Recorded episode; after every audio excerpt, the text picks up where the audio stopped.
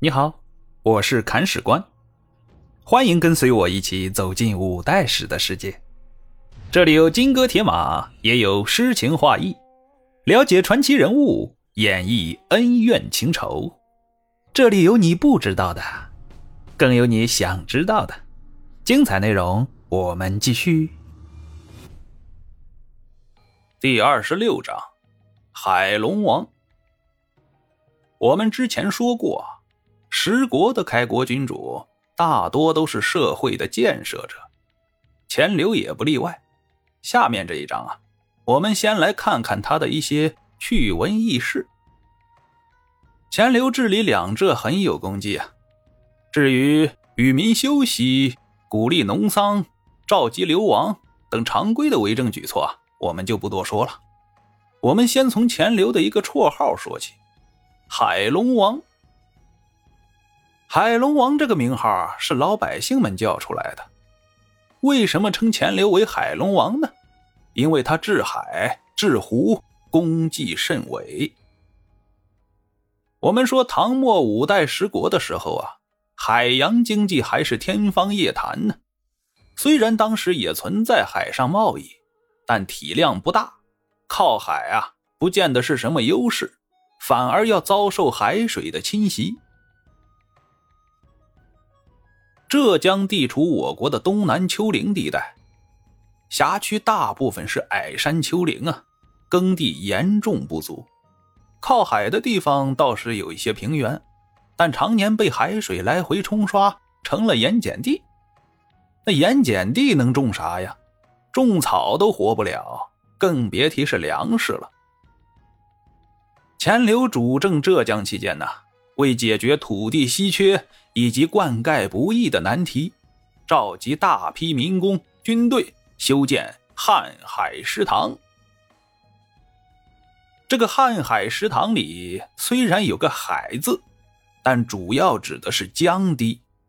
这个江啊，不是长江，而是钱塘江。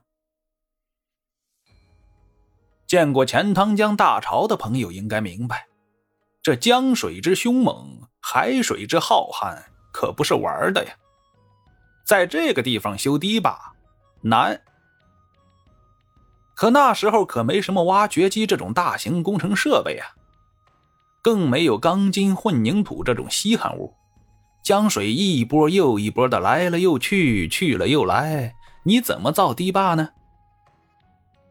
古人的智慧是无穷的呀，钱刘把装满石块的巨大竹笼。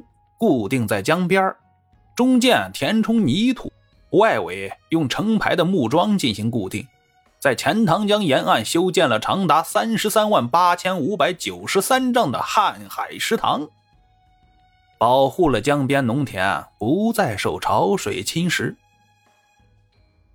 不仅如此，瀚海食堂还有蓄水灌溉的作用，确保了周边农田的常年丰收。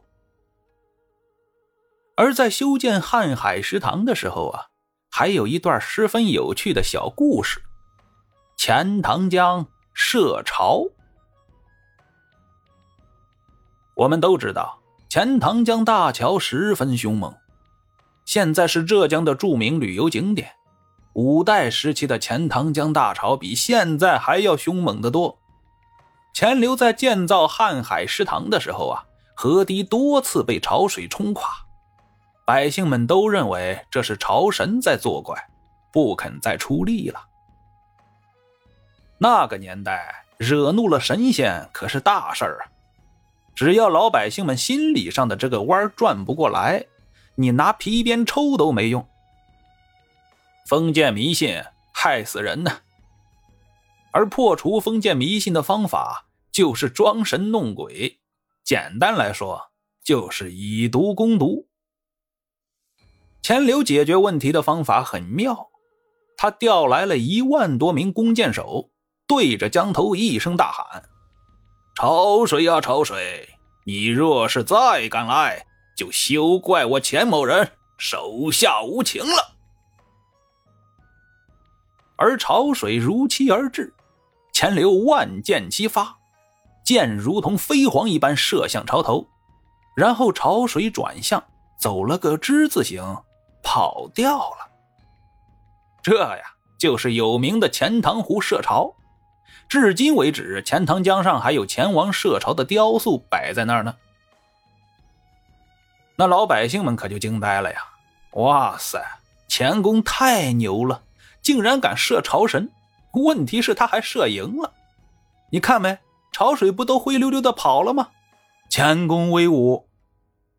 然后啊，大家修筑瀚海食堂的干劲儿比以前更足了。所以说，封建迷信用对了方式。那也能转化为生产力呀！啊，当然这是戏言啊。其实啊，钱塘江大潮的形成以及其之字形的走势，取决于潮汐现象、地球自转、地形结构等多方面的原因，跟潮神那是半毛钱关系都没有。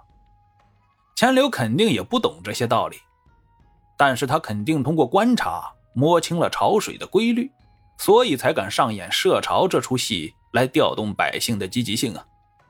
至于说射的准不准，射没射着，那都不重要，重要的是这边射了，那边潮水就转向了，这就是水平啊！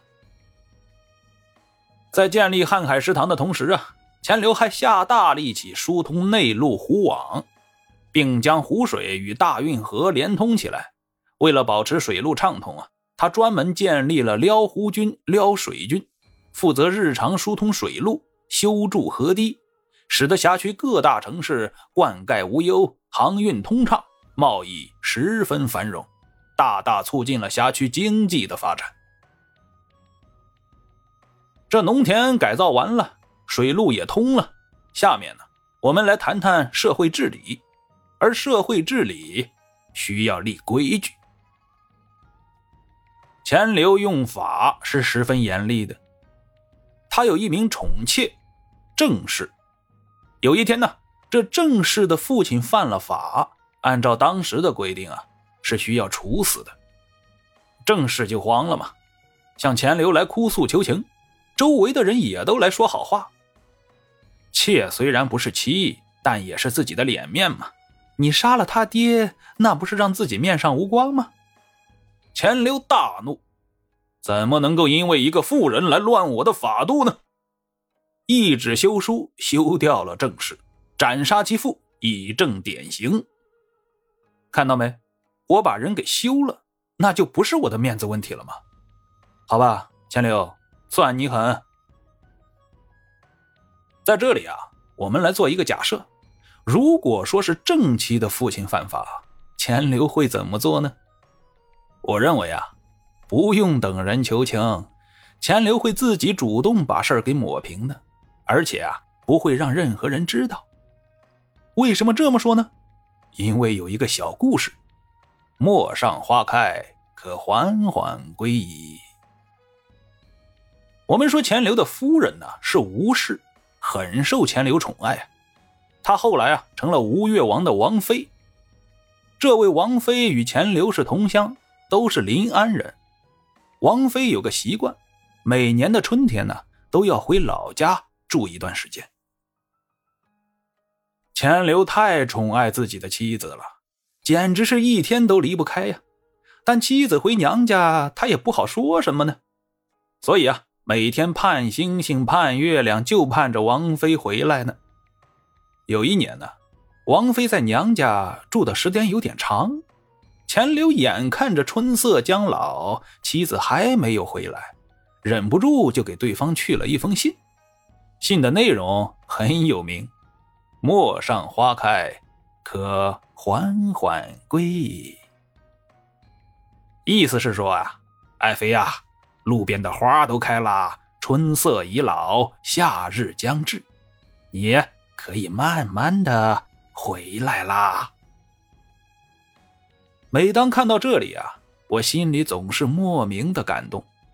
钱流分明是十分急切的想见到妻子，但又不好催促的太明显，又要小心的顾及到对方的感受，所以啊，用了“缓缓”二字，意思是说你可以欣赏着路边烂漫的春色，慢慢的回来了。啊，十分体贴的男人呢，也是一个有温度的王者。而钱流同时是一个十分开明的人。有一天呢，他微服出行，也许是考察的时候比较认真，也许是玩的比较嗨。等到他回来的时候啊，城门已经关闭了。按照常理来说啊，城门关了就关了呗，叫开就是了嘛，谁还能拦着国王进城呢？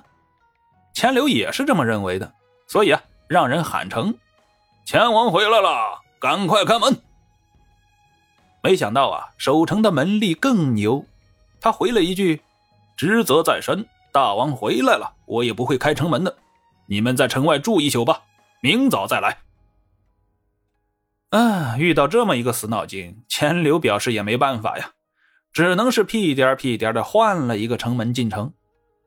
然而啊，钱流并没有苛责那名门吏，反而在第二天召见了他，并加以重赏。所以说，法度还是要提倡的。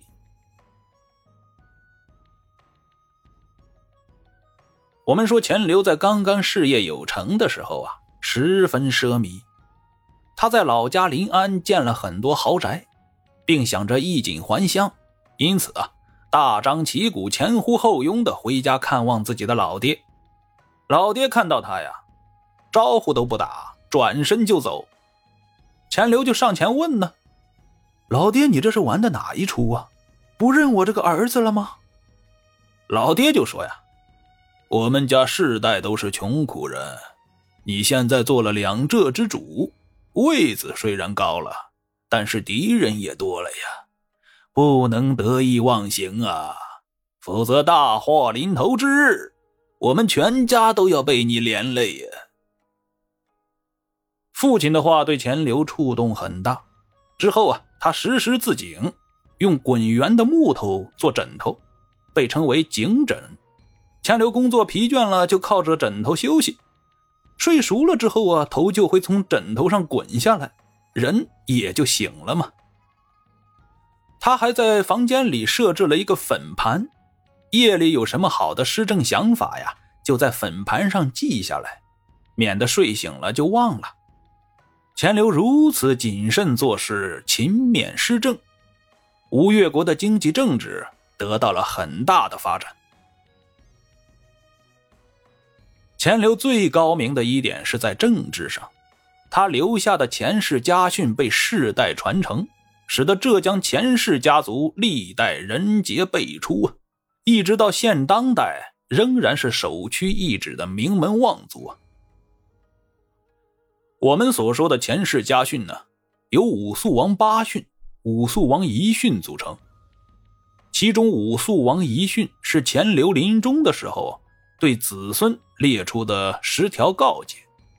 从这十条内容中啊，我们可以看出钱流这个人眼光之犀利、精准，思维之长远、超前，治家之明审持重，治政之仁爱宽民。在这十条家训中，钱流要求子孙要忠孝持家、亲爱骨肉，对待馆内军民要以仁爱为主，心存敬畏，不得无厌征收、贪图异欲。他要求在馆内广设养济院、育婴堂，做到老有所养、幼有所教。更重要的是啊，他要求子孙与中原政权搞好关系。无论今后中原是哪个王朝主政，都要第一时间通好，以此保证吴越的安全。这还没完，最重要的是啊，钱流竟然预见到了未来，并为子孙谋划好了出路。他认为啊，分裂的国家终将会统一，要求子孙要夺得量力而识时务。如遇真君主，一速归附，免动干戈，即所以爱民。意思是说呀，如果今后出现了能够统一全国的政权，子孙们就不要抵抗了，主动依附就行了，以免自己的老百姓再受战乱之苦啊！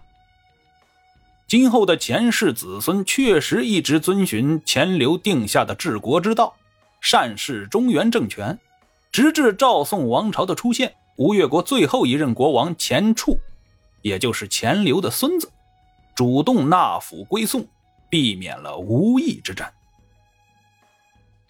啊，有关钱镠的故事啊，还有很多。